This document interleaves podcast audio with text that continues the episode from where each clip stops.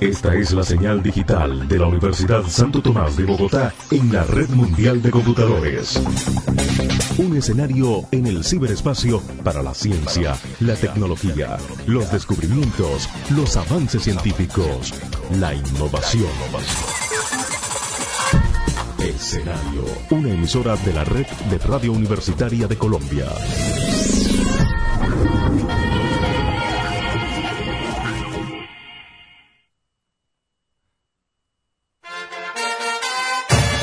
Todas las incidencias, todas las noticias, todos los pormenores en la voz del hincha de Corazón Embajador, siempre orgullosos de ser de Millos nada más. Y donde las mañanas se convierten en tardes, les damos la bienvenida a este programa de Millos nada más número 290, eh, emitido desde Escenario Radio eh, de la Universidad Santo Tomás en Bogotá. Eh, pero también tenemos en este caso varias sedes virtuales en distintos lugares de la ciudad y también en el exterior. Pero nada, tenemos mucha información que analizar, el partido o los resultados de la liga femenina, así como eh, los resultados y el análisis de lo que va a ser eh, el partido también frente a Pereira este fin de semana. pero nada, nos vamos sin más ni más con nuestra primera cortinilla y presentamos a la mesa de trabajo para el día de hoy. El rendimiento. ¿Qué impresión dejó el equipo en la tribuna? El mejor jugador, el que más corrió, el crack. ¿Qué pasesote? Fue un golazo. ¿Cómo se la comió? El que se echó el partido al hombro fue todo el rendimiento desde la tribuna azul.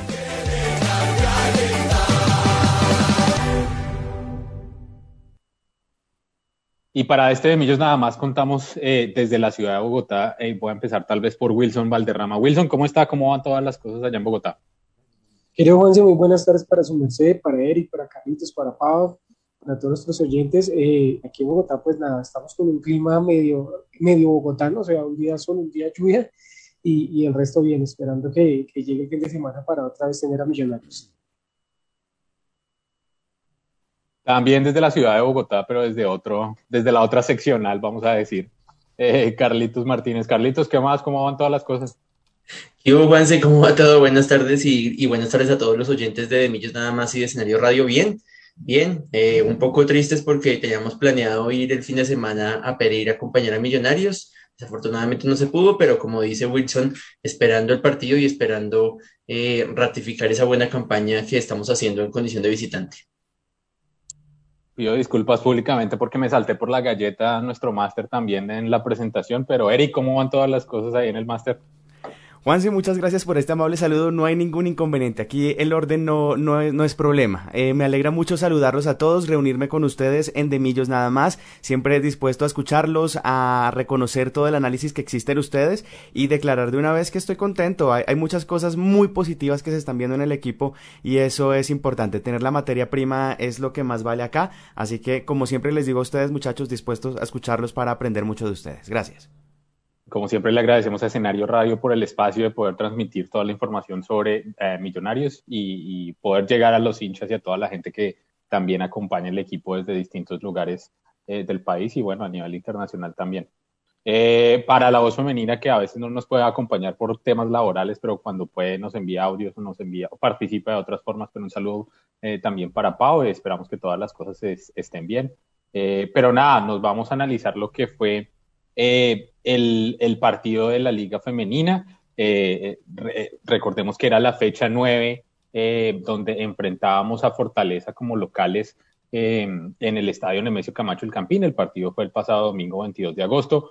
y el resultado 2-2, pero quisiera saber, Carlitos, tal vez empezando por su mes, si pudo tener la oportunidad de ver el partido y, y, cuál fue, cuál es su análisis, digamos, de este, de este empate que nos deja eh, por cierto, pues eliminados, digamos, de, de, la siguiente ronda y una eliminación de nuevo tempranera, pero creo que ya lo veníamos un poco vaticinando desde el programa pasado y desde antes y creo que desde el inicio de lo que fue la liga, pero eh, ¿cómo, vio, ¿cómo vio ese partido? ¿Cómo vio ese resultado? Eh, creo que le faltó, si me deja decir nomás esto, le faltó un poquito de fondo o le faltó como el, el, las figuras tal vez que teníamos en otro momento al equipo femenino para sacar un partido como este adelante y, poder optar tal vez o tener la esperanza de pasar. Pero ¿cómo vio el partido, Carlitos? Desde el partido contra Fortaleza se vio em, un poco más de poderío ofensivo y aquí también lo tradujimos en, dos goles, pero desafortunadamente en la zona defensiva yo siempre lo he dicho, em, yo pienso que Karen Murillo es una gran portera, pero siento que su altura no le ayuda. Em, y se vio reflejado en los dos goles. Si bien el primer gol que sufrimos en contra es un golazo, eh, también de pronto una portera con más talla hubiera podido hacer un poco más, al menos haberla lanzado al tiro de esquina o haberla al menos tocado para que pegara en el palo. Y en el segundo gol pasa exactamente lo mismo. Entonces, pues con otra jugada, por supuesto, em, siento que Millonarios pues sufrió esa angustia de, de, tener el partido a cuestas y después del empate, del segundo empate, eh, yo creo que ya no, no se veía por dónde se podía llegar a, a, esa victoria.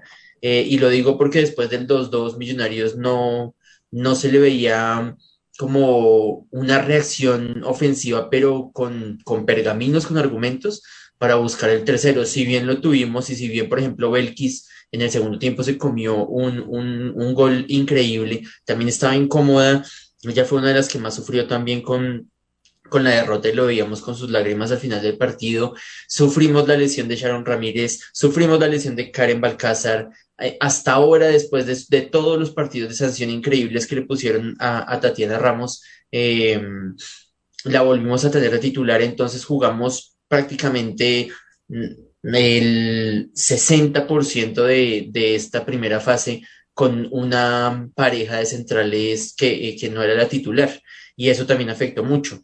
Eh, no sé qué pasó con el profe Carlos y por qué castigó a, a Jessica Velázquez, si fue por, la, por el tema de haber regalado ese indirecto que significó finalmente el empate en Chía, eh, pero no la volvimos a ver de titular y me parece que el equipo con ella y con Tatiana Ramos se veía mucho más sólido en defensa en la parte de atrás y lo importante era en primer lugar no sufrir goles y lo vimos en el clásico de pasamos de no sufrir goles y de tener un, una, una, parte posterior fuerte a recibir tres goles de totazo. Entonces siento que esas que, que, que tras de que el equipo no estaba estaba armándose porque fueron muchas las jugadoras nuevas también al mismo tiempo siento que se nos fueron piezas claves durante el transcurso de, esta primera fase que afectó el rendimiento y para colmo de males, como si no tuviéramos eh, suficientes problemas, Santa Fe nunca pierde un partido en toda la fase y justo pierde contra Equidad. Entonces es algo que no sé si llamarlo sospechoso, no sé si llamarlo suerte porque no vi el partido. Simplemente es muy extraño que Santa Fe no pierda ninguno de sus partidos y justo el de Equidad lo pierda y Equidad ya con esto eh, eh, determina y sentencia lo que Pau Clavijo había dicho en el programa de hace ocho días, ella ya lo veía como, como, como eliminación fija, nosotros decíamos que de pronto había una luz, pero ella sí decía, no, nosotros ya estamos eliminadas, eh, y creo que eso fue lo que, lo que vimos, y por supuesto, Juanse, eh, lo, que le pesa, lo que le pesó tanto a, a, las embajadoras de no tener la posibilidad de guerrear al menos una, una última fecha y, descansar esta última, sin duda, era, un gran, era una gran desventaja para las nuestras. Creo que sí, de acuerdo. Creo que ese último partido, tenerlo en deuda y dejar eh, la clasificación, digamos, en vilo para un partido como, como Santa Fe digamos que ahí se, se, se podía embolatar un poco el tema de la clasificación y creo que los puntos se debieron haber sacado antes, pero de nuevo, era un equipo que habíamos dicho y apuntado, estaba en formación, es un equipo base eh, digamos que no tenía mucha experiencia en fútbol profesional eh, y de nuevo con, pues, con algunas bajas y demás, con algunos referentes, Sharon eh, cumplía 30 partidos, y no estoy mal de jugar con el equipo profesional preciso en este partido y la vimos cuando salió, sale lesionada, sale tocada y, también, digamos, las lágrimas por la desolación o la decepción también de, dejar al equipo así. lo, que, lo que yo vi, y no sé cómo usted también lo vio, Wilson, pero era, creo yo que el equipo se armó para transiciones.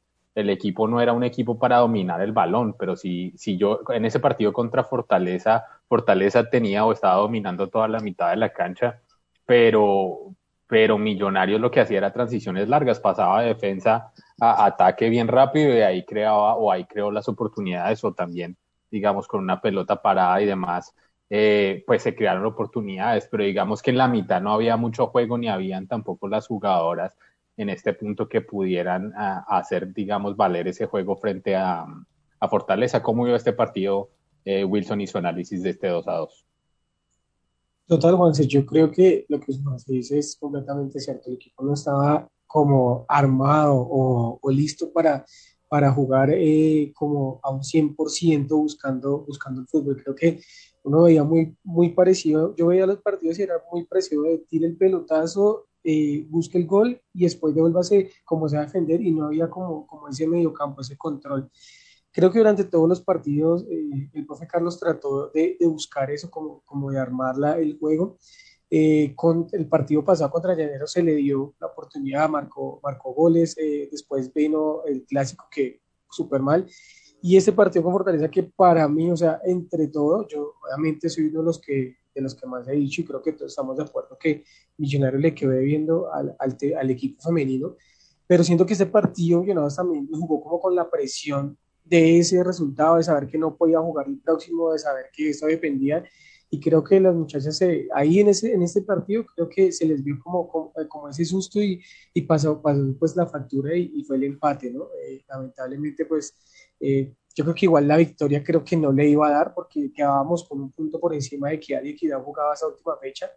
Pero pues bueno, ya lamentablemente se dio. Lo que sí me preocupa y, y tengo que, que decirlo y ser muy claro es que el, el, día, el día domingo, perdón, el día sábado se acaba, domingo ya se me olvidó cuándo fue el partido, el día domingo se acaba la, la, la, liga como tal para, para el equipo femenino, porque ya no hay partido, no hay una última fecha y, y, ya se acaba el campeonato y somos sinceros que no sabemos si va a volver a haber campeonato o cuándo habrá campeonato, porque sabemos que la liga femenina es, es como, de, como de populismo, por decirlo así, cuando necesitan alguna, digamos como la vicepresidenta necesitó ganar imagen, entonces venga rápido, buscar un fútbol femenino, cuando la mayor necesita otra vez como coger fuerza en algo, entonces ahí sí venga, nos acordamos de, de las muchachas, cerremos la, la, liga femenina y obviamente está mal, ¿no? Esto debería ser algo ya como la liga masculina, algo que se juegue cada seis meses y tener un campeonato, como le hemos dicho, que sea más largo. Entonces me preocupa eso porque ahorita se acaba, las muchachas que están ahí no van a tener competencia, lamentablemente no hay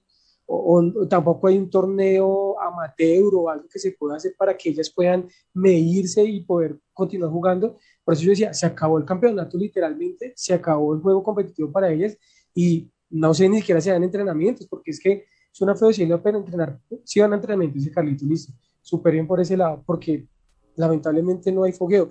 Ojalá también de pronto Millonarios se uniera con, con, no sé, con, yo diría, hay muchos equipos femeninos, alguna vez tuve la oportunidad de cubrir en el torneo de Olaya un, el hexagonal femenino, y hay muchos equipos amateur, y ojalá Millonarios pueda crear, venga, busquemos eh, fogueo eh, amistoso, lo que sea, para que esto no muera ahí, porque como decimos, no sabemos hasta cuándo se va a crear un torneo femenino, ojalá que haya lo que esperamos, pero pues básicamente eso, bueno, esperemos que se dé rápido el próximo torneo, que se confirme y que Millonarios tenga el tiempo suficiente para poder hablar, hablar de, armar un buen equipo para, para competir y, y, pues el sueño que son las muchachas es ser campeonas y ir a Libertadores femenino. Carlitos, una última sobre el equipo femenino que tiene por ahí. Sí, tuve la oportunidad de encontrarme eh, con, con Stephanie Sarmiento, lateral derecha de Millonarios, eh, esta semana y estuve hablando con ella de, de todo lo que había sido eh, esa mm, frustrante programación de la liga femenina solamente para dos meses, eh, solamente jugando en Bogotá, solamente jugando en estadios cercanos a Bogotá y no tener la posibilidad de foguearse con los clubes de, del Valle del Cauca o con los clubes de Antioquia. Em, y ella me manifestaba que precisamente había sido muy importante para ella el apoyo de la gente porque a pesar de la imposibilidad de, de ir al estadio, eh, nosotros pudimos hacerles llegar a ellas nuestro apoyo a través del programa, a través de la gente también, los, las poquitas, digamos, los poquitos trapos que se ponen en el estadio cuando ellas juegan en el campín. Em, y, y, también conversábamos y coincidíamos en lo injusto que había sido el, eh, el tema de la sanción del estadio El Campín, más con el fútbol femenino, porque si Millonarios no tuvo nada que ver en las peleas terribles entre Santa Fe y Nacional, en ese, en ese partido, mucho menos el femenino tenía nada que ver y perfectamente hubieran podido autorizar el ingreso de hinchada para apoyar a las embajadoras en el, en el campín. Eh, yo le decía, yo le preguntaba a ella pues que cómo era el tema de los entrenamientos a propósito de lo que dice Wilson y ellas siguen entrenando hasta que la liga se acabe. La idea es que el equipo femenino, hasta que la liga se acabe, tienen contrato y ellas seguirán entrenando. Creo que nos quedan como un mes, si mal no estoy. Entonces ellas siguen entrenando y de ahí para allá ya sí es incierto lo que, lo que vaya a pasar, pero muchas de ellas pues tienen la, la, el deseo, a, falta de lo que pase con ellos, tienen el deseo de seguir en Millonarios porque están muy contentas y dicen pues que es una diferencia muy grande estar en un estar en, en otro club que estar acá en Millonarios a pesar de todo, pero también es consciente que cuando a una jugadora le demoran tanto la firma de un contrato y en otro equipo la buscan, pues una jugada, la, carrera profesional de una jugadora es mucho más corta que el, que el, masculino y no pueden decir que no. Entonces, pues no podía dejar, no, no podía desaprovechar esa oportunidad hablando con Stephanie para que nos dejara un saludo aquí en De Millos nada más. Eh, hola, buenas noches. Mi nombre es Stephanie Sarmiento, jugadora de Millonarios. Eh, quiero enviarle un saludo muy especial al programa de Millos nada más. Un saludo muy especial a todos. Y, y ahí les, les tenía esa, esa sorpresita, Juanse, y ya, para cortar con el femenino. Yo, yo tuve la, pues, la oportunidad de decirle a ella como que de parte de todos nosotros y nosotros también como la voz de, de muchos hinchas, darles las gracias porque ellas no se ahorraron nada con todas las limitantes de uniformes, con todas las limitantes de, de contrataciones, con todas las limitantes de eh, refuerzos ellas trataron de defender a capa y espada esta camiseta y creo que en lo profesional pues no, no tenemos nada que reprocharles a ellas. Claro que sí, de nuevo, el apoyo siempre va a estar ahí de nosotros. Gracias por, eh, digamos, compartir esa información con ella también y ojalá ella lo pueda compartir con el resto del equipo, que también desde este lado les estamos apoyando y les estamos enviando buena energía. Va a ser un poquito raro porque el partido fue el mismo día que fue el partido eh, contra, contra Medellín y digamos que había una, un, un, marco o un ambiente en medio de las limitaciones también con banderas y todo de apoyo al equipo femenino y al equipo masculino más tarde en la noche ese día. Eh, pero nada, nos eh, termina, digamos, esta, esta etapa. Ojalá puedan asegurar también el tema de los contratos después de, de que se termine la liga y del mes de descanso. y de nuevo, pues contar con, con un buen equipo, una buena base del equipo para el siguiente torneo. Pero de nuevo, como decía Wilson, tiene que haber voluntad de todas las partes para que se pueda eh, tener una buena liga y una liga femenina fuerte y, y, que eso es lo que le debe apostar, digamos, el, el, fútbol profesional colombiano a tener, a crear una liga femenina con todas las condiciones eh, y con las mismas condiciones que también tienen eh, y, y, los presupuestos a veces que también tienen los equipos masculinos, aunque, aunque ese tema todavía es un poco difícil. Eh, pero nada, nos cerramos lo que fue este partido, este 2-2, y nos vamos un poquito de regreso a, al miércoles pasado eh, para ver lo que fue el partido de vuelta eh, de la Copa Petplay entre Millonarios y Alianza Petrolera, eh, que nos quedaba también eh, nos quedaba también pendiente a analizar ese partido. Y voy a iniciar tal vez por lo que fue la titular en el eh, regreso, digamos, o en la vuelta de este, de este partido en el, en el Estadio Nemesio Camacho el Campín, el miércoles 18 de agosto. El partido fue a las 8 de la noche. Eh, y la titular eh, íbamos con eh, Juan Moreno. Recordemos pues que Cristian Vargas sigue en, en, su proceso de recuperación. Juan Pablo Vargas y Andrés Ginas como pareja de centrales. Felipe Román, Andrés Felipe Román ah, y Omar Bertel como los, los laterales lateral derecho y izquierdo. En la mitad estaban Steven Vega y Juan Carlos Pereira. Más adelante Harrison Mojica, David Macalister Silva, eh, Edgar Guerra, que era uno de los llamados que habíamos dicho a, empezar este partido, digamos, con todo, y, Fernando Uribe en la delantera. Eh, tal vez en esta ocasión dejo a Wilson primero cuál fue su análisis, eh, digamos, en general de lo que fue este partido contra Alianza Petrolera, el empate uno por uno y de, alguna manera otra las altas y bajas de lo que fue este encuentro en el estadio Nemesio Camacho Campín. Pues bueno, querido Juanse, yo creo que yo lo dije y no vamos a decir mentiras y la primera palabra o bueno, frase para, para escribir el partido es primer fracaso, bueno, segundo fracaso del año. Eh, lo habíamos dicho, eso ya yo lo había dicho, Alianza nos eliminaba el año pasado por penales, esta vez eh, no queríamos que pasara, o sea, Millonarios es un equipo muy grande para estar quedando eliminado por equipos como Alianza Petrolera. Sea lo que sea, o sea, sea la condición que sea, creo que, que no hay excusa.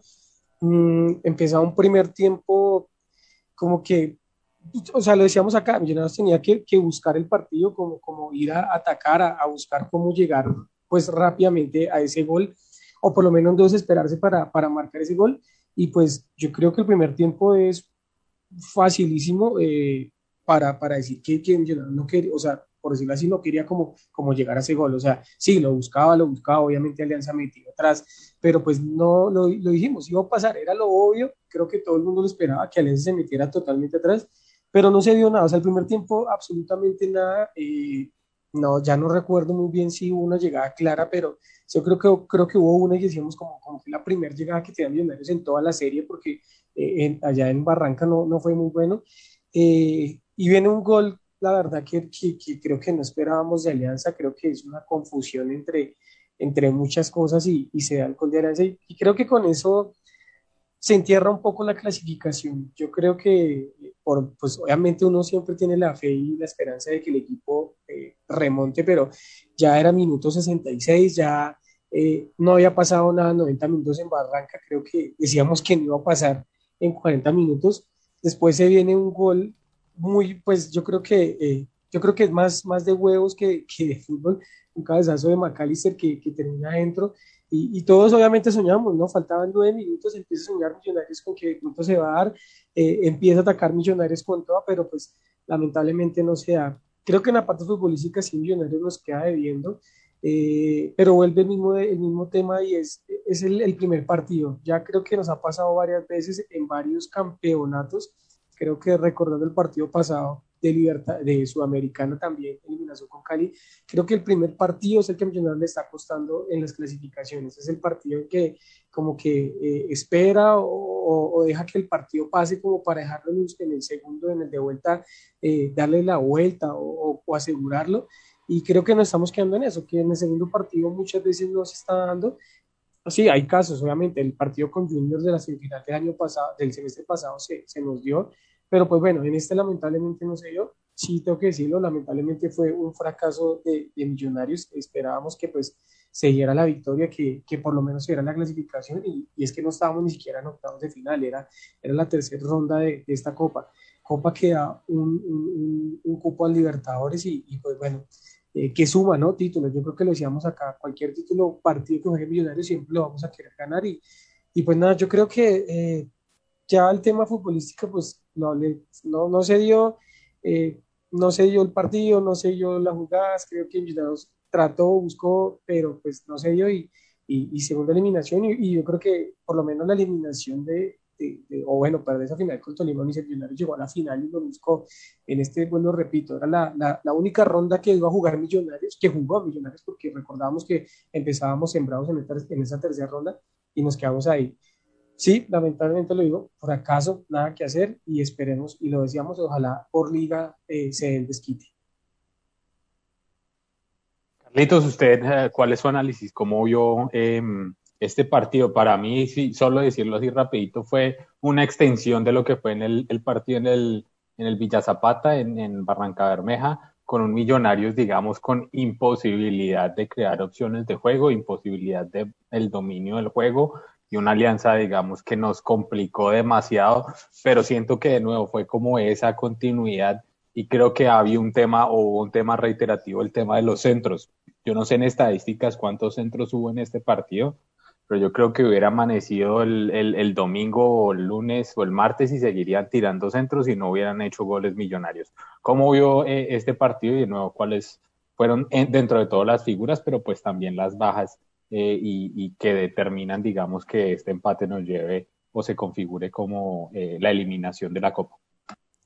Yo siento que en una misma semana vimos dos caras de la, de la moneda. Vimos un millonario, el que queremos ver, el que un, un, partidazo contra el Medellín, y el peor millonario es contra Alianza. Yo creo que inclusive, como yo lo decía hace ocho días, el partido contra Alianza en Barranca me dejó a mí más tranquilo que en este partido, porque es que en este partido regalamos todo el primer tiempo. Me parece que lo sobramos. Jurábamos que, que contra Alianza iba a ser fácil eh, empatarlo y seguir de largo, y el primer tiempo lo regalamos completamente.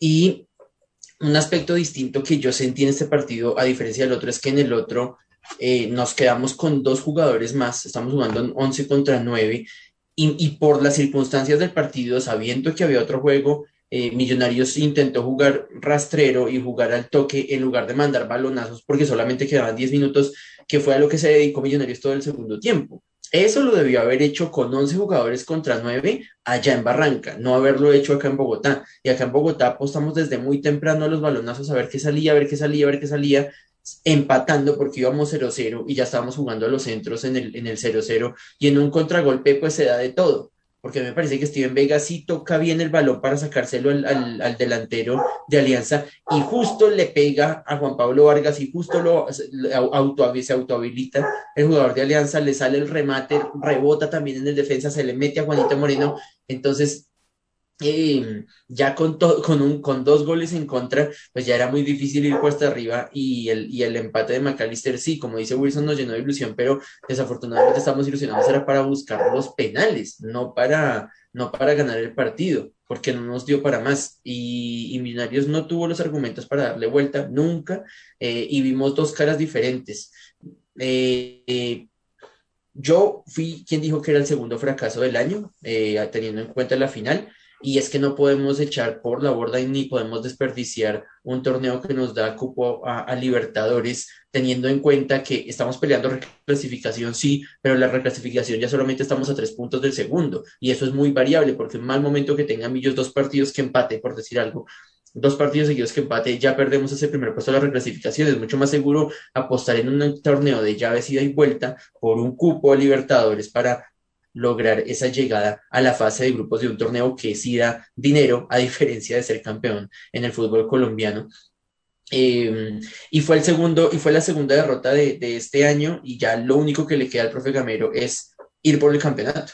Eh, yo me preguntaba, en medio de la rabia del, del, miércoles, porque de verdad fue vergonzoso la manera como perdimos y canchereamos y perdimos ese partido, yo, yo me preguntaba el, el miércoles con, con, toda la rabia encima y con toda la cabeza caliente, el profe Gamero solo le queda esta liga. Si no queda campeón, debería seguir. Si vuelve a llegar a una final y no la gana y vuelve a ser subcampeón, tres fracasos en el año, pero ya lleva además todo el tiempo que ya lleva Millonarios, porque también fracasó el año pasado, ¿debería seguir?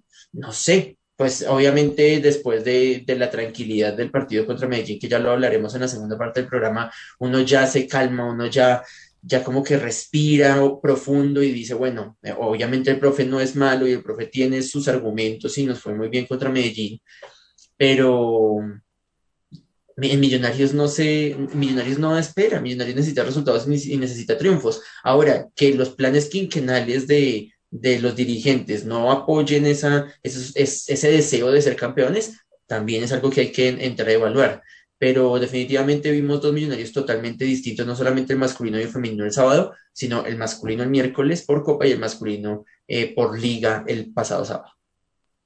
Yo no sé si vaticinaba un poco el resultado del equipo femenino, lo que iba a pasar esa misma noche, o lo que iba a pasar el, el, eh, el equipo masculino, lo que iba a pasar con el femenino, perdón, porque primero fue el masculino, pero vaticinaba un poquito la, como, sí, lo, lo los resultados que se venían dando y, de nuevo creo que la otra cuestión fue que Millonarios y el profe Gamero nunca le encontró la vuelta por tema de cambios o por tema también de la estructura. Creo que le está costando al equipo y entraremos ya a analizar eh, cuando regresemos de nuestra pausa institucional, eh, entraremos a analizar un poco lo que fue el partido contra el Medellín el sábado pasado y, y que se ve otro esquema y otra cara y tratar otras nuevas cosas, digamos, en la parte de adelante, sobre todo del equipo embajador eh, pero de nuevo, en esta situación o hasta ese partido contra Alianza Petrolera, creo que era esa, no incapacidad, pero la falta de encontrar eh, los jugadores o encontrar un esquema que le pudiera funcionar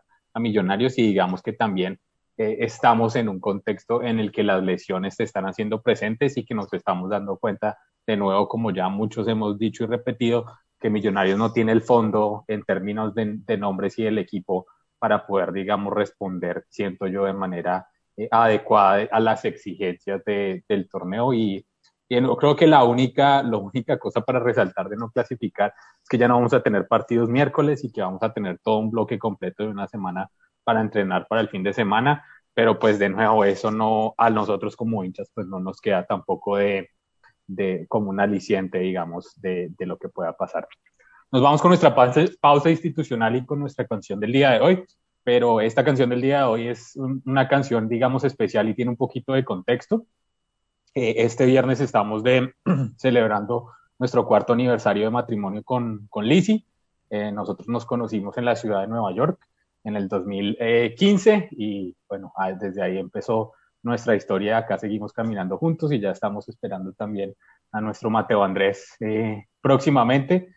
Eh, pero cuando yo tuve que regresar a Colombia después de, después de estar en Nueva York por distintos temas, eh, creo que a la siguiente semana, si no estoy malo, un par de semanas después, yo quería ir, pero pues no se pudo, pero había un concierto de herencia de Timbiquí en, en, en Nueva York, en Queens, creo que en el Centro de Cultura o un, tema así en Queens, eh, y fueron a tocar ellos allá y, y Lizzie fue y me mandó, digamos, fotos y cosas de, de, de del concierto pues de herencia de Timbiquí allá y pues le gustó también mucho la música y, tuvimos, creo que una de las conexiones que tuvimos con ella fue el tema de la música y de compartir eh, música, digamos, entre los dos. Esta canción me la dedicó ella a mí eh, en algún momento también, pero ahora yo se la quiero rededicar, digamos, a ella también eh, y de nuevo conmemorar nuestro, nuestro cuarto aniversario de matrimonio y todos los logros y todas las metas y el camino que hemos trazado juntos. Esta canción se llama Sabrás de herencia de Timbiquí.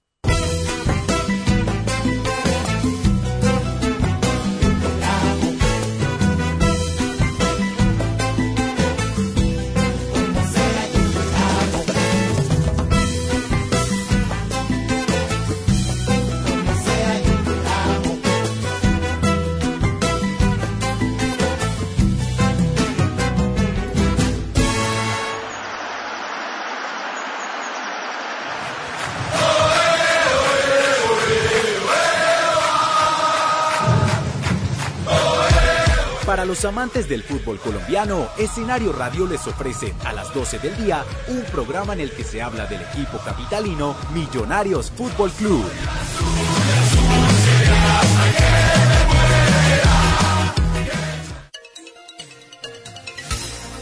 Escenario Radio, emitiendo desde la Universidad Santo Tomás de Bogotá.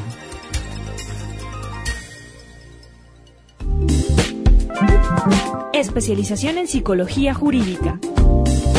Ética del psicólogo jurídico y forense. Investigación formativa aplicada. Psicología del testimonio y más en la especialización en Psicología Jurídica de la Universidad Santo Tomás. Formamos especialistas en asesorías con contenido psicológico y jurídico a personas o familias en conflictos con la ley, a víctimas, a procesados y a instituciones afines. Especialización en Psicología Jurídica. Informes www.usta.edu.co o comuníquese al 587-8797, extensión 1805. ¿Alcohólico yo? Imposible, tengo apenas 23 años. Sí, a veces me paso de copas y actúo alocadamente. Bueno, olvido muchas cosas. Conocí Alcohólicos Anónimos y estoy aprendiendo que las lagunas mentales son una característica de la enfermedad del alcoholismo. Hay una solución. Puedes detener la enfermedad. Busca un grupo cercano en www.aintergrupos.org. Una campaña de escenario radio, la red de radio universitaria de Colombia y la emisora Minuto de Dios www.usta.edu.co Escenario Radio. Radio para la. No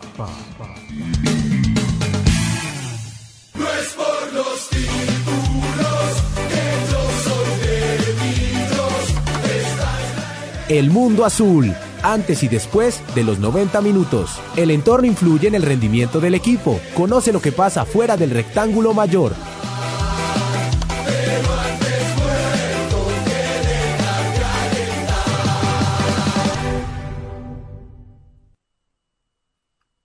Estamos de regreso en este de Millos Nada más número 290, aquí en escenario radio, emitiendo desde la Universidad de Santo Tomás y desde varios lugares en la ciudad de Bogotá y desde acá, desde Goshen, Indiana, en los Estados Unidos, donde estamos con unos 35 grados, creo, si no estoy mal, algo así el día de hoy.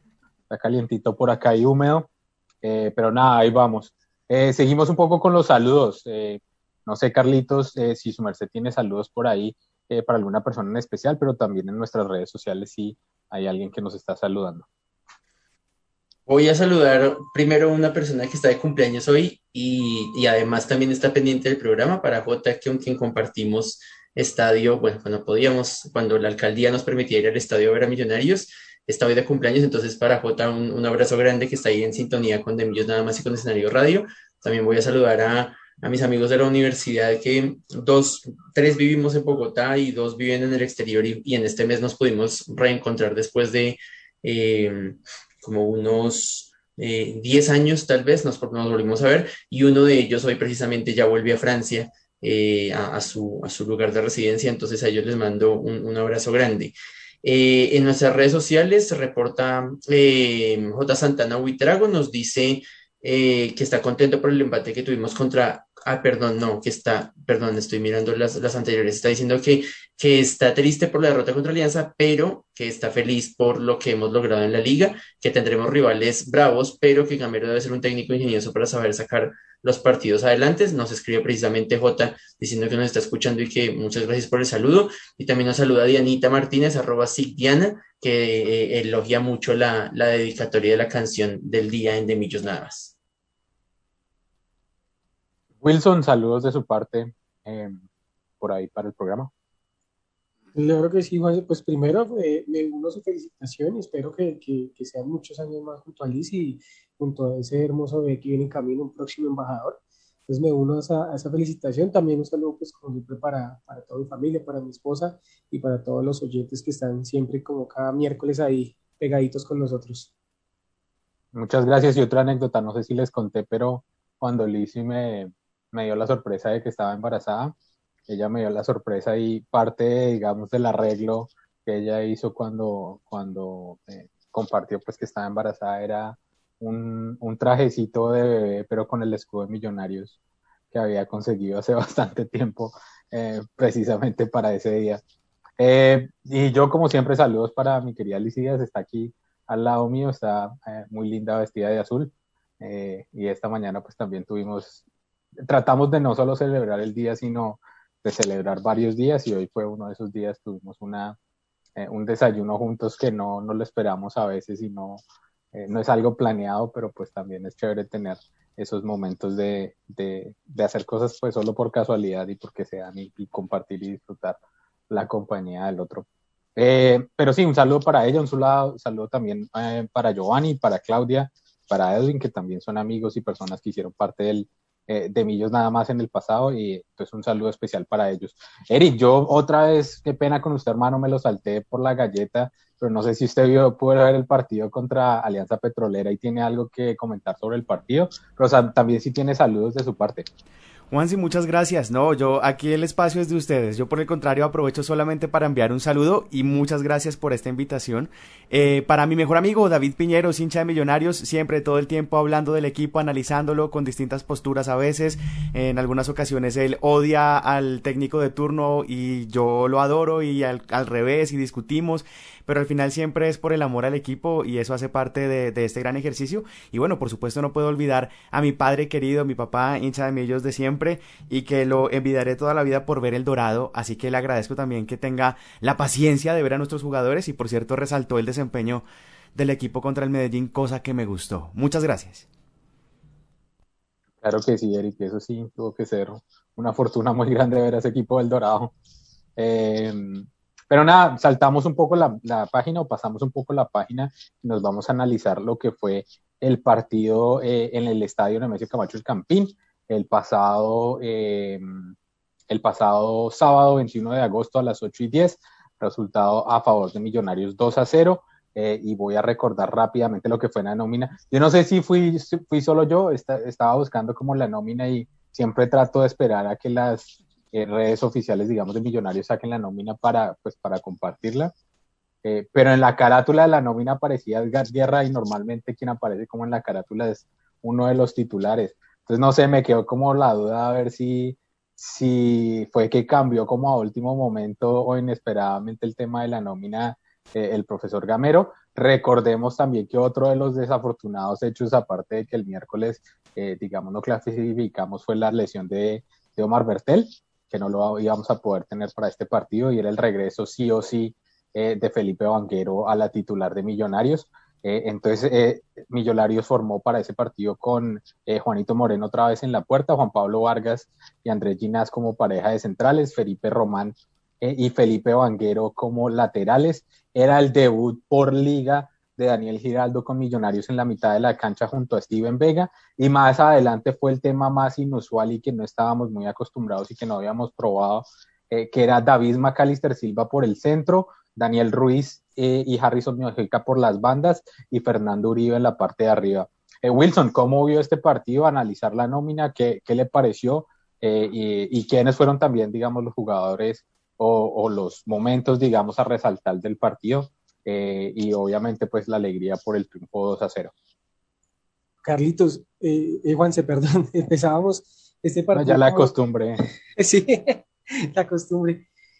Juanse, empezamos este partido como con, yo, yo siento, o sea, se plasma otra vez como 4-3-3 de lo que estamos acostumbrados, pero, pero yo siento que en este primer momento, cuando sale la nómina, yo sentí como, como algo diferente, como que no iba a ser la misma eh, los dos extremos vaya, tíresen por allá y miren cómo van a ser, sino que yo sentí que esta vez por fin era algo lo que le pedíamos a, a Gamero, que era un movimiento ahí y, y dejar de, de, buscar esa, esa mismos extremos que, que, a veces no dan fruto. Así de primerazo yo lo vi, o sea, y, y pensé que iba a realizarse de esta forma. Eh, así también lo que se me decía cuando, cuando habíamos tocado sí o sí Vanguero, un Vanguero que no jugaba hacía mucho tiempo, que, que estaba borrado totalmente, que ni siquiera estaba haciendo convocado a, a Millonarios y entra nuevamente a, a, la, a, la, convocatoria de la titular de una vez, a, entrar a jugar de una vez. Se va al estreno de Daniel, de Daniel Giraldo como tal, como titular de, de Millonarios también. Y, y, así empezaba el partido. Mira, yo le tengo dos, cuatro, seis, ocho, nueve jugadas de Millonarios de, de riesgo. Fue un millonario lo que decía Carlitos, se, se partió Millonarios que vimos el miércoles que no, que no propuso nada, que no tenía nada, a un Millonarios súper diferente que entró a proponer el partido desde cero y empezó a jugar demasiado bien. Primera jugada, jugada entre Giraldo y Ruiz, o sea, ahí vamos a nombrar los jugadores para que se den cuenta más o menos de que siempre hubo algo común. Jugada Giraldo Ruiz, se la pasan, eh, Giraldo se la pone a Ruiz, que siento que si, que siento que si, si, si, si Giraldo se, se, se deja caer, porque Jadavid lo alcanza como a tocar el hombro, creo que si Creo que si Giraldo se alcanza a dejar caer, creo que de pronto era penal. Pero bueno, ahí empezaba la jugada. Eh, después una de Uribe, que, que, es una jugada, otra, una tocata entre Giraldo, Ruiz y Román. Eh, es una jugadota que se arman y Uribe, el arco, el arco lo tenía, pero totalmente sellado, se le va por un lado. Después tengo una de, un tiro de Maca, que es un, un, un mal despeje del defensa de, del Medellín y se la dejan a McAllister por toda la parte derecha, le pega a McAllister y el arquero súper bien en, en esa. Hay un primer tiro de esquina jugada entre McAllister y, Ruiz. Le queda a Ginás eh, eh, el rebote que le pega como en la cara a Ginás y, y, le, y le cae el arquero suave. Y después ya llega el primer gol. Otra jugada de tiro de esquina hacía mucho en liga, no marcábamos eh, el gol así como de, pelota quieta. Eh, Mojica centra, McAllister, ahí sí sale como decía el comentador, doble cabezazo en el área es gol y efectivamente Ginás la tiene para marcar, que me da mucha alegría porque Ginás no había sido el mejor en los últimos partidos y lo hemos dicho, venía, venía de unos partidos como, como regulares y, y se, le da, se le da el gol. Eh, de verdad que es una alegría pa, para él. Ah, bueno, después de ese gol muestran a Gamero en la cámara y Gamero les hace al jugador, es como, no, aquí no ha pasado nada, o sea, vamos 0-0, ese gol no valió, por decirlo así, y hay que seguir buscándolo. Esa, esa parte, digamos, que me gusta, porque no fue el gamero que a veces yo critico, criticamos, y es el gamero que hicimos gol, metámonos atrás y esperemos a ver qué pasa. No, esta vez lo sentí como, vamos, o sea, se, lo, se le notó y lo le dice, vamos 0 no ha pasado nada, sigan buscando. Así se acaba el primer tiempo, después otra jugada entre Ruiz, Mojica y Uribe, eh, después una jugada, una pared entre Ruiz, Maca, que le queda a Ruiz y la, y la, la manda a cruzada, pero se le, se le va por el lado derecho. Después viene una jugada peligrosa al Medellín, donde Ginás se cree FIFA, jugador de FIFA, arranca con el balón, se la toca a Uribe, Uribe casi que se le da el balón, Uribe vuelve y se la toca a Ginás se cae entre dos jugadores, se levanta el balón y lo que hace es pegarle y hace un pase que yo creo que si, si hubiera estado de pie, yo creo que no, no hace ese pase tan, tan perfecto que le hace a Maca, y Maca tenía con qué rematarlo, pero ahí vemos lo que es Macalester Silva y aquí voy a hablar no tanto el jugador de fútbol, sino la persona. Él sabe que Uribe viene de, tener una racha medio mala, que, no le entraba ningún balón en este partido, ya ha tenido dos, tuvo dos donde, donde como que no pudo, no, no le dio. Y él sabe que el mejor anímico es darle un gol a, a, Uribe. Entonces se la toca y lo deja solito. Entonces, ya para culminar y para dejar mis compañeros, para dejar Carlitos, porque sé que queda poco tiempo, es ahí en, lo, en el resumen rápido se dieron los jugadores y la columna vertebral otra de Millonarios, que era Ginás, McAllister y Uribe. Entonces, contento por eso, yo jugó un partidazo y, y, para culminar, es de esos partidos que realmente uno disfruta ver y que, y que ama ver. Claro que sí, Wilson. Carlitos, su análisis sobre lo que fue este eh, triunfo 2-0 y digamos la ratificación del segundo lugar en la tabla eh, del fútbol profesional colombiano. No, yo creo que Wilson ya lo dijo todo y, yo solamente para anexar, eh, yo, vi el partido sin, sin, digamos, en mute y no estaba escuchando los comentarios y cuando se acabó el partido yo decía, le tienen que dar el jugador de la cancha a Andrés Ginás porque hace el gol, hace el primer gol, se pega tremenda cabalgada para el segundo gol y además defendió muy bien y mejoró muchísimo. Juan Pablo Vargas también mejoró mucho en saga.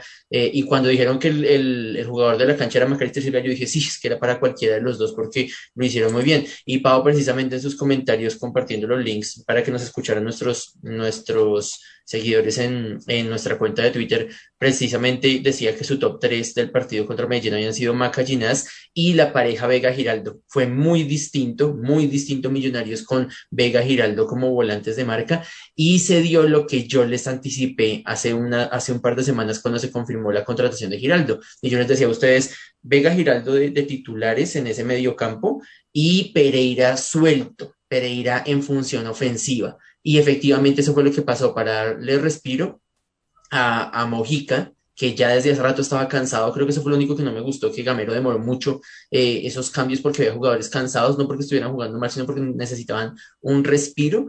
Eh, y demostró Pereira que es mucho más peligroso. Y me decía Pau por interno cuando estábamos comentando el partido, me decía, es que esa era la función que hacía eh, Juan Carlos Pereira en el Unión Magdalena. Él no jugaba de volante de marca, él, jugaba como extremo y jugaba como volante ofensivo. Entonces ahí se ve que eh, Pereira tiene más tranquilidad y al mismo tiempo con esa vocación defensiva que el profe Gamero le ha intentado inculcar en los partidos en los que lo ha incluido, resulta ser uno de los primeros defensores. Lo decía McAllister en, el, en la rueda de prensa y lo, y lo ratificó eh, Juan Carlos Pereira en la cancha. Teniendo él ese, esos dotes defensivos que ha aprendido con Gamero, puede jugar como extremo y ser la primera traba para la salida del equipo rival. Por eso, eh, Hernán Darío, el Bolillo Gómez, dice en la rueda de prensa, eh, Millonarios fue infinitamente superior de principio a fin y nosotros nunca supimos darle la vuelta al partido.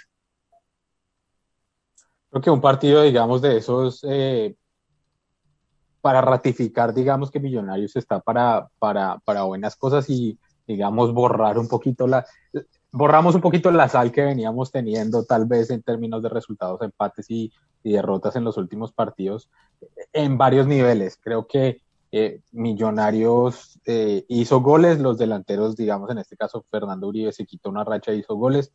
Millonarios jugó bien, Millonarios en lo defensivo, que era una de las cosas que nosotros habíamos dicho, eh, las salidas no las, no cometió error en este, en este partido y en, en, en los momentos que tal vez hubo un error aquí allá nos cobraron que nos venía pasando en los partidos pasados. Eh, por fin un gol de en juego en pelota parada, en doble cabezazo, normalmente dicen en largo del fútbol, doble cabezazo es gol, doble cabezazo en el área es gol.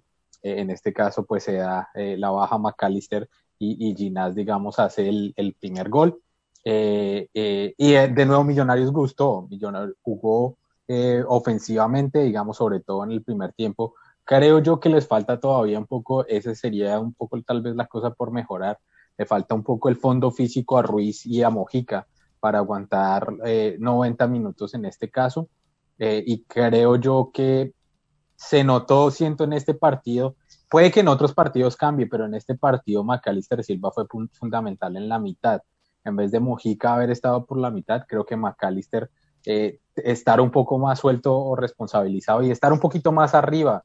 Yo siento que cuando se baja mucho Macalister a la propia cancha, a veces no es tan, tan, tan importante o tan, tan incisivo, pero creo que soltándolo un poquito más y viendo también, para mí, una de las figuras también de ese partido fue Daniel Giraldo.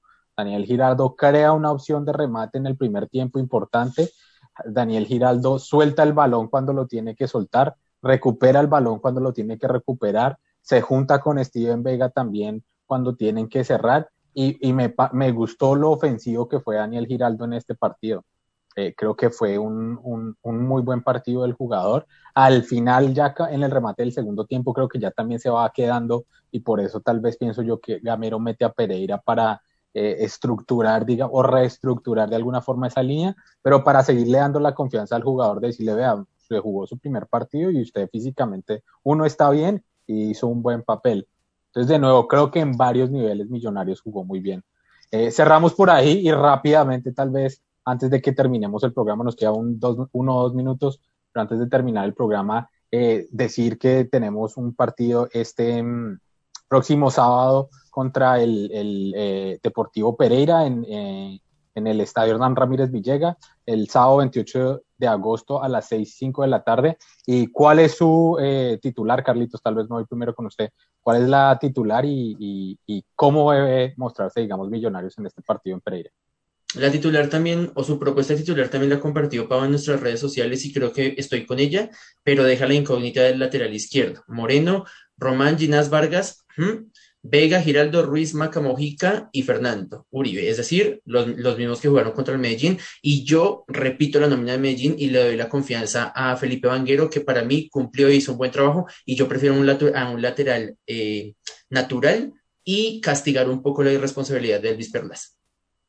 Wilson, ¿cuál es su titular para este partido contra el Pereira? Totalmente, Juan, se me voy con la misma. Ahí sí se dice, el equipo que gana no se toca y se jugó bien. Yo lo dejo tal cual. Y un bonus antes de irnos, antes que nos, nos olvide, tenemos jugadores en selección después de muchos años. Ande Felipe Román es convocado para la Mentiras. jornada eliminatoria. Mentiras, Wilson, perdón, precisamente a propósito de lo que su merced dice. Eh, Román se tiene que presentar el viernes a selección, entonces ah. tenemos que cambiar el lateral derecho. ¿Perlas? Y ojo porque Ginas quedan prelista, según lo, lo escuchado, Ginas quedan prelista porque de, no ceder los jugadores en el fútbol inglés, los defensas como Jerry Mina, y no recuerdo el nombre del otro, Ginas sería también convocado a Selección Colombia. Entonces, pues ahí está el tiro también. Digamos, entonces, eh, seguro, seguro sí o sí va a ir Perlas entonces por la, por la banda derecha y en este caso Banguero por la banda izquierda. Una cosa a notar para mí de Banguero, Banguero digamos, hace un buen esfuerzo en lo ofensivo, pero tiene mucho, muchísimo, muchísimo que, que desear, digamos, en el, tema, en el tema defensivo. Cada vez que Vanguero subió, no sé si se dieron cuenta en ese partido contra Medellín, Vega se metió en la pareja de centrales y Vargas se abrió para cubrir la espalda de Vanguero, porque muchos partidos que hemos analizado en el pasado siempre le ganan la espalda a Vanguero y Vanguero siempre deja ese, eh, ese espacio, digamos, o ese hueco pero en este caso tácticamente creo yo el profesor Gamero identificó eso y puso la tarea específica para Vega y para Vargas eh, para que se retrasara a Vega y para que se abriera Vargas a cubrir, digamos, esa sección. Nos vamos en este de Millos nada más, Carlitos, un abrazo y nos escuchamos dentro de ocho días, ojalá con los tres puntos en el bolsillo después del partido en Pereira. Un abrazo, Juanse. Ojalá que así sea, que como yo decía al inicio del programa, que ratifiquemos la buena campaña de visitantes. Y aunque estamos colgaditos de tiempo, ojalá, ojalá alcancemos a despedir, Eric nos alcance a despedir con el gol de, de Uribe, porque retrata todo el esfuerzo defensivo de sociedad, de amistad y finalmente el gol que ratificó la victoria contra el Medellín. Wilson, un abrazo para su merced y también nos escuchamos dentro de ocho días en un, de nuevo, en un nuevo de Millos nada más. Muchas gracias, Juanse. Muchas gracias a, a Pau, a Carlitos, a Erika, a todos los oyentes y nos veremos dentro de ocho días. Espero que con los tres puntos y con un buen fútbol como el del sábado. A Pau también, Pau Clavijo, también un saludo eh, especial. Y también, Eric, muchísimas gracias por, eh, por su trabajo también en el máster. Eh, nos vamos y cerramos este de Millos nada más eh, Carlos Martínez, Wilson Valderrama y Eric Molina desde la ciudad de Bogotá, eh, y Juan Sebastián Pacheco desde Goshen, Indiana, eh, y, y Pau Clavijo desde donde nos pueda escuchar. Un saludo para todos y nos vemos en este millón nada más. Gracias. Uy, salvando primero Andrés Ginás, salvando primero Ginás. La pelota viene para Fernando, lo va tomando Fernando Uribe, metió el puntazo, la pelota no se fue, se viene Ginás, va por la banda izquierda, arranca como puntero, se viene Ginás para liquidar, se viene Ginás. Quiere meter con caño, lo punteo para Silva, gol, Silva, gol, Silva, gol. Lo merece Silva, lo merece Fernando.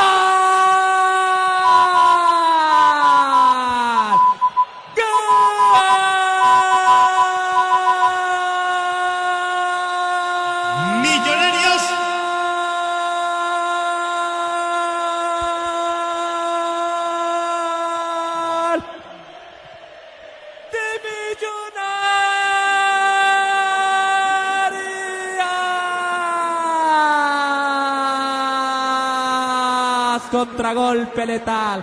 Contragolpe letal, sacando la pelota Ruiz por la izquierda. Un golazo de contragolpe. La pelota arrancó por la izquierda, sacando esa pelota Fernando Uribe. La alcanzó a puntear porque la bola no se fue para Ginás. Aterrizó como puntero izquierdo, le dio tres vueltas cada vez. El árbitro atento dio la norma de la ventaja porque cuando quedó dando vueltas en el piso Ginás, alcanzó a puntear la bola de Coman, Mamán, Calister Silva, enfrentó al portero y esperó que llegara el goleador. El que quiere otra vez enchufarse con el gol, Fernando Uribe, el arco solo la empujó y, y Millonarios liquida el partido. ¿Lo merecía Millonarios? Claro que lo merecía. Millonarios tiene dos, Medellín tiene cero. Gracias por su sintonía azul. Nos escuchamos a las 12 del mediodía y recuerden que este mundo es simplemente de millos nada más.